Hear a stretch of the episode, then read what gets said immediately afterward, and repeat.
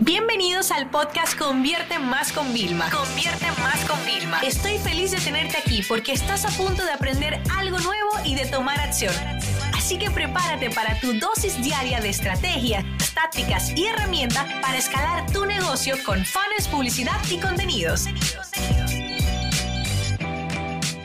Bienvenidos a un episodio más de los miércoles donde yo tenía un invitado pero de verdad, como acabo de llegar de, estar todo el día en el Cala Center con Ismael Cala, eh, de grabar, dije, mira, ya mañana voy a grabarla con anticipación porque además me voy para Los Ángeles y ahí les voy a traer un invitado especial, sorpresa que no es José, para hablar de un tema que yo creo que es bastante relevante y, y así también ya lo dejábamos preparado. Pero mientras tanto yo dije, bueno, vamos a seguir con el formato de autoentrevista también porque... Eh, hoy me voy a autoentrevistar de eh, la diferencia de trabajar sola versus trabajar con otros, ¿no? Y vamos a ir hablando de varios escenarios. Lo primero, la primera pregunta que, que me voy a hacer es qué tan fácil o difícil ha sido para mí la transición de trabajar siempre en solitario a aprender a delegar y a trabajar en equipo. Y les voy a contar por qué quiero hablar de esto, porque hoy eh, yo tenía que grabar con Ismael Cala, nosotros tenemos un curso en conjunto de mentoría grupal y yo tenía que grabar eh, un vídeo con él. Vamos a hacer también un taller gratuito, etcétera, eh, porque estamos planificando hasta un evento presencial en Miami. Entonces, bueno, súper cool. No, bien, vamos a grabar. Y yo le decía a Ismael, es que tú me impones. Tú me impones y además yo estoy acostumbrada a trabajar en solo. O sea, yo todos mis vídeos los grabo yo sola. Entonces, si yo me equivoco, pues no importa y tal. Entonces, eso me lleva, de camino a vuelta a Miami, me llevó reflexionando. Porque estamos muy acostumbrados a una forma y de repente todo nos cambia. Entonces, les quiero contar mi experiencia profesional y personal con el tema. Como yo siempre lo hacía todo yo, la presentación lo hacía todo yo, pues yo juraba y perjuraba que nadie lo podía hacer como yo, porque nadie estaba en mi cabeza lo cual fue un grave error, porque yo llevo como el 2021 de forma obligada, he tenido que retirarme muchas cosas y luego cuando hace unos meses decidí salirme del, de las operaciones del día a día, a mí solo me reportan y vienen como a contarme las cosas como con miedo, ¿no? Como ahora acaba de venir Roselina y me dice como con miedo a contarme cosas y yo como que, excelente, excelente. Dice, ¿qué te pasa? Digo, yo no me pasa nada, que todo lo que has decidido me parece excelente. Pero claro, ha sido muy frustrante y te voy a decir por qué en el proceso. O sea, es maravilloso ahora, ¿verdad? Pero el proceso no ha sido tan fácil. Primero ha habido muchas turbulencias, porque de aquí a que tú te permites primero entender que por supuesto nunca va a quedar como tú, pero eso no significa que quede siempre eh, menos bien que como contigo, no, porque muchas veces puede sorprenderte para bien, sino que entender que es otra oportunidad y dejarte sorprender y no tener expectativas bajas, pero tampoco expectativas altas. Simplemente entender que las personas tienen las capacidades y las habilidades para trabajar en eso. Dos, ha sido mucho de confianza, pero yo, yo pensaba que era un tema con mi equipo y era un tema que tuve que trabajar yo. Entonces mi recomendación que les doy, si les está costando mucho el tema de delegar, que, que lo subí el otro día y vi que le costaba, si le cuesta todo eso, es un trabajo vuestro interno es como que ustedes mismos no se dan permiso de dejarse ayudar, de reconocer que pedir ayuda es cool y de que hay cosas que honestamente hay alguien que hace mejor que tú. Te voy a poner otro caso. yo estoy en varias cosas personales porque yo les digo que tengo doble vida, ¿no? Y entonces de repente eh, me, me, llama la Realtor que quieren ir a ver la casa. Y entonces, por otro lado, la, la señora que nos colabora eh, no se siente bien.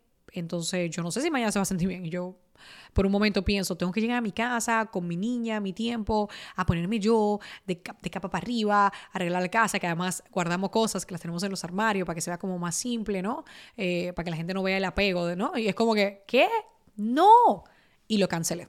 Entonces, hay algo importante. En todo esto es importante saber tus límites, ¿vale?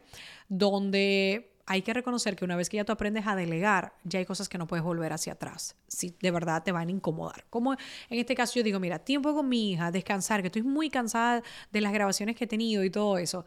Versus ponerme a arreglar algo cuando alguien puede hacer reschedule. Bueno, alguien te diría, pues tú estás loca, eh, a lo mejor esa persona ya no va a querer reagendar la cita eh, porque se la cancelaron. Bueno, pero yo soy más de pensar de que yo no puedo hacerlo todo bien. Entonces, con qué moneda voy a pagar, a qué precio voy a pagar las cosas, ¿no? Entonces les quería contar las dos monedas, de que muchas veces, eh, queremos volver a asumir toda la, la, parte o queremos hacerlo todos nosotros y no podemos. Yo honestamente les digo que tengo la bendición de una casa preciosa, pero todo lo que habría que hacer para que mañana esté disponible para que la vean es demasiado. ¿Vale? Entonces no voy a llegar y tengo que reconocerlo. O sea, que voy a acostarme a las 3 de la mañana. No. Entonces, aprenden ahí también a tener el balance y reconocer que cuando ustedes pagan con su tiempo, cuando ustedes no piden ayuda, cuando ustedes no se dejan ayudar, puede ser, salir muy caro. Así que eso es una de la, de la primera pregunta que hay. La segunda es, ¿cómo se delega realmente, Vilma? Porque esto es lo que yo me di cuenta. Muchas personas creen que delegar es decir, ah, mira, hazme esto. Y yo empecé así. Otra vez a frustrarme. Es que no me lo entregaron. No, o lo peor, peor que yo vivía, les juro, era que yo delegaba las cosas y como dos semanas después me la recordaba. Hey, ¿en qué quedó eso? No, no lo hemos hecho todavía. Entonces yo dije, conchale, no puse la Project Manager, agregué a la, a la Project Manager en copia. Hey, ¿en qué quedó eso? Y la Project, mira, yo he perseguido, pero no. Y yo decía, conchale. Y yo, ustedes saben que mi misión no es echar la culpa a otra persona. No, no, no. Yo eh, desde raíz lo problema, lo quito desde la raíz. Entonces yo me puse a analizar y me di cuenta que a veces era muy disperso la tarea y yo no la aterrizaba o no le daba unos lineamientos. Entonces, cuando yo delego una tarea, señores, yo mando un correo y yo pongo a todas las personas en copia en el correo, lo primero, ¿verdad? Y luego empiezo. Hola a todos. Y empiezo. Eh, José, papá. Maru, ta, ta, ta, ta. Roselina, ta, ta, ta, ta. María, ta, ta, ta, ta, ta. Nina, mi asistente, tu, tu, tu, tu, tu. O sea, de verdad, una cosa, o sea, minuciosa. Y hay correos que yo me tardo horas de delegar. Y digo horas así suelto y días también. Yo tengo un par de correos borradores que son ideas que yo llevo trabajando y aterrizando que yo no estoy lista para compartir. Cuando yo lo tenga más claro, entonces yo lo voy a compartir. Entonces la culpa no es que tú digas, ay, es que tengo gente que no está apta para la tarea, ojalá yo, Vilma, tener. Mucha gente siempre me dice, ojalá yo tener el equipo que tú tienes. Y, y yo, sí, pero es un trabajo de que tengo buen talento, pero tengo un talento que se deja ayudar, que sabe pedir ayuda. Y tengo un talento al que yo le ayudo también. Entonces, delegar no es nada más decir, hazlo tú. Yo te voy a decir la verdad. A mí a nivel directivo me encantaría llegar un momento en el que, bueno, pues lo, lo saque de mi boca y se haga realidad solamente, pero no estoy en ese momento y no me preocupa porque estoy preparando a personas que me van a ayudar a eso. Hay que cogerlo con paciencia. Entonces, el arte de delegar no es una cosa como que, ay, te desconecta ya, de repente, ¿vale? O sea, que para que lo tengamos en cuenta. Y la última pregunta en todo, en todo este proceso es, ¿cómo realmente me afecta a nivel emocional el hecho de ya no, no ser partícipe de tantas cosas? El desapego. Y hoy yo escuchaba a Ismael Calabar, tiene un curso de eso y estábamos grabando unos vídeos. Y yo decía, es increíble. Porque a mí me costó mucho el desapego a tareas operativas, que yo me quejaba muchas veces a tareas, pero me costó poderme desprender de ellas. Porque eran cosas que yo era yo siempre que lo hacía. Y de repente lo hace alguien y lo hace mejor que tú.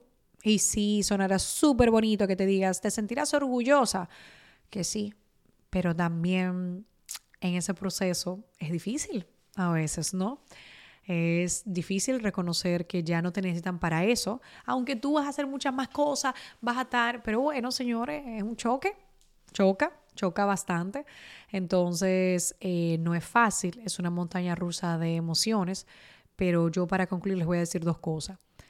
Delegar y dejarse ayudar es imprescindible a nivel personal y profesional confía más en una amistad, en un amigo, en tu pareja, en tu padre, en tus hijos. O sea, es imprescindible. Pero tengan en cuenta dos cosas. Hasta que llegue el momento que tú te sientas cómodo con la dinámica, se creen unas sinergias, va a pasar tiempo. Y no estoy hablando de días, semanas, va a pasar meses, ¿vale? E inclusive años a nivel corporativo y yo soy paciente. Y número dos, recuérdate que también es normal que te sientas poco necesitado y que te haga como, wow, ¿y qué va a pasar? pero te aseguro que luego, al tener ese tiempo libre, entre comillas, ¿no? Eh, vas a poderte enfocar en otras cosas. O sea, el liberarte de esas te va a permitir abrirte y enfocarte en nuevas otras que también son importantes. Así que bueno, espero que les haya gustado. Eh, salí inspirada donde Ismael Kala y creo que este tema casi nunca lo he hablado tan de forma profunda, ¿no? Sobre el reto que hay. Ya saben, si van a delegar, deleguen con la lista de tareas. Yo, por ejemplo, a la señora de la casa, cuando le pedía al principio que me ayudara con la maleta de Emma, yo le hacía una lista de la maleta de Emma. O sea, aprendamos a delegar con propósito y aterrizado, ¿vale? Dos, seamos pacientes. Y tres, de verdad que es muy importante, dejémonos sentir emociones.